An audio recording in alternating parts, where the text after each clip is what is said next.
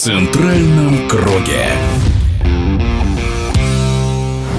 Через месяц возобновится чемпионат Российской премьер-лиги. Команды продолжают подготовку к решающим матчам. Вместе с Краснодаром и «Зенитом» в тройке лидеров еще и московская «Динамо». Чемпион СССР 1984 года в составе ленинградского «Зенита» Сергей Веденеев считает, что наставник Марца Уличка – правильный выбор для москвичей. Борются за чемпионство регулярно. Только тех клубов, где последовательно выполняют какую-то программу, есть какая-то идея. Я надеюсь, что в «Динамо» наконец-то пришли какому-то знаменателю, подыскали тренера вдумчивого, который, судя по интервью и по игре, видит недостатки и пытается их как бы нейтрализовать. Если они его не будут никуда торопить, может быть, что-то там в «Динамо» и получится. Ну, потому что, судя по его действиям, как он выставляет состав, что сначала он одного игрока там поменяет, если тот ошибки допускает, то этот игрок уже больше на поле не появляется. Потом он может спокойно Смолова посадить на банку, не стесняясь, что это какая-то местная там российская звезда. Старается с игроками вести себя и с одной стороны доверительно, с другой стороны строго, как это обычно в семье делается, что и по головке надо погладить, и где-то и поругать. Мы не знаем, какой у него штаб помощников, что там у них с физической подготовкой. Будем надеяться, что там этот аспект у них в полном порядке. Сергей Веденеев также рассказал о преимуществах и проблемах других столичных коллективов перед второй половиной сезона. На «Спартак» уже мы не рассчитываем. В ЦСКА почему-то там говорят, что у них проблемы с деньгами. «Локомотив» Локомотив тоже видите, как играет. Тренер молодой, который опыта у него совершенно нет никакого. На ЦСКА, можно сказать, им повезло, что у них есть такой вратарь. Много-много лет он и сам играет хорошо. А самое главное, что он держит оборону все в ежовых рукавицах. Ну вот. И поэтому иметь лидера на поле для тренера это вообще большое счастье. Через